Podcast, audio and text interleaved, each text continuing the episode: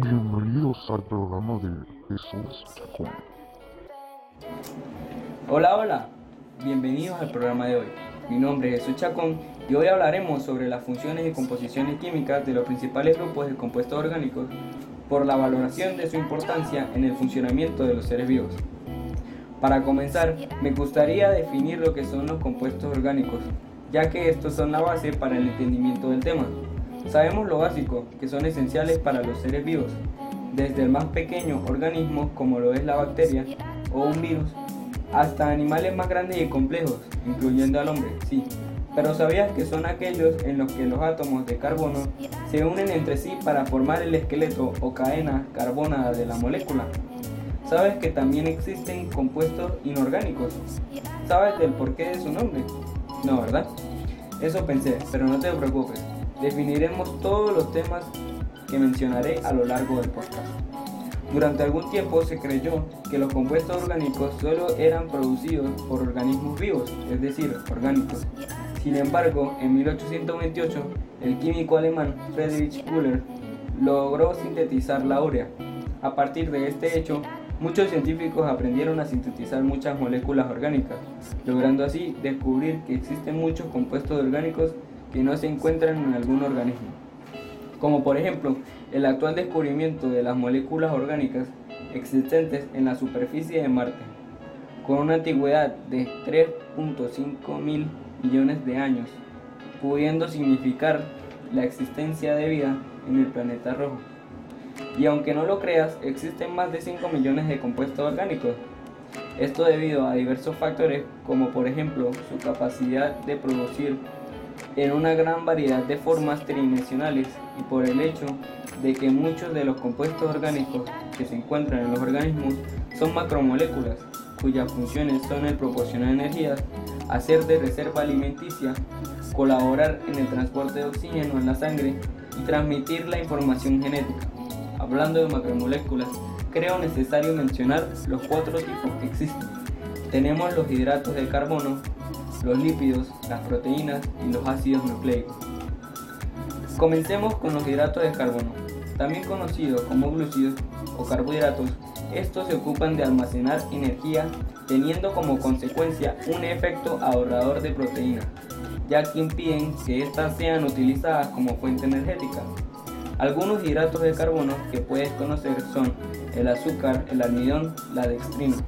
Aunque bueno, puede que esta sea la que no conoce. La celulosa y el glucógeno, que son parte esencial de la dieta humana. Los carbohidratos pueden contener una unidad de azúcar, monosacáridos, dos unidades de azúcar, disacáridos o bisacáridos, o muchas unidades de azúcar, polisacáridos. Sin embargo, a diferencia de los hidratos de carbono, que se definen por su estructura, los lípidos se caracterizan por ser solubles en solventes no polares y medianamente solubles en agua. También se le denomina grasa y se encuentran en alimentos grasos que conoce como el aceite y la mantequilla.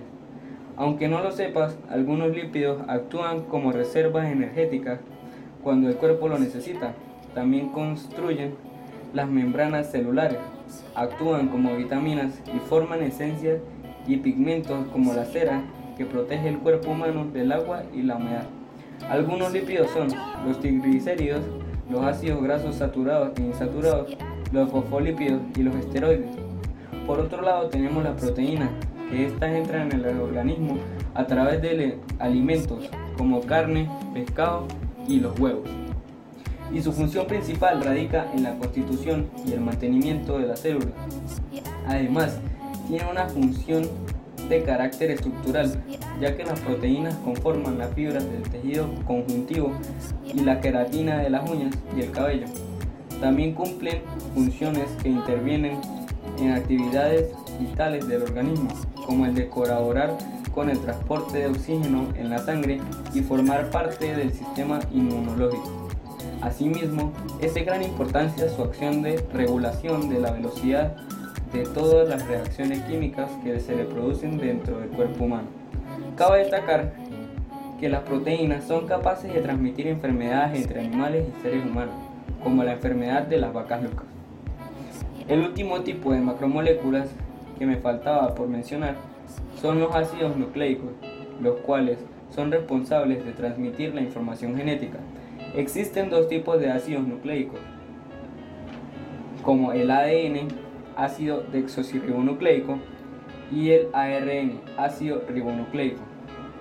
El primero de ellos lleva escrito en un lenguaje propio y complejo que contiene toda la información de los caracteres personales y únicos que se transmiten de padre a hijos, es decir, es el portador de los genes.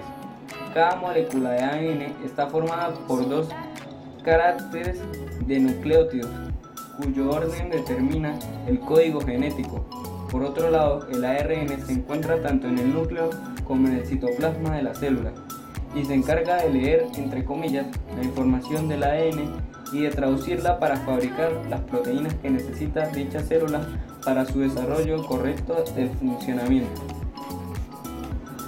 Con esto finalizamos el tema de hoy. Yo en lo personal opino que la química se encuentra presente en nuestro día a día, desde el alimento que comemos hasta nosotros mismos. Y en este caso, creo que es claro que sin los compuestos orgánicos y sus composiciones químicas no estaríamos escuchando este audio en este preciso momento. Habiendo dicho todo esto, dime, ¿aprendiste algo nuevo? Con esta pregunta terminamos el programa de hoy. Es Jesús Chacón, de cuarto año A, y nos oímos en el siguiente podcast. Gracias.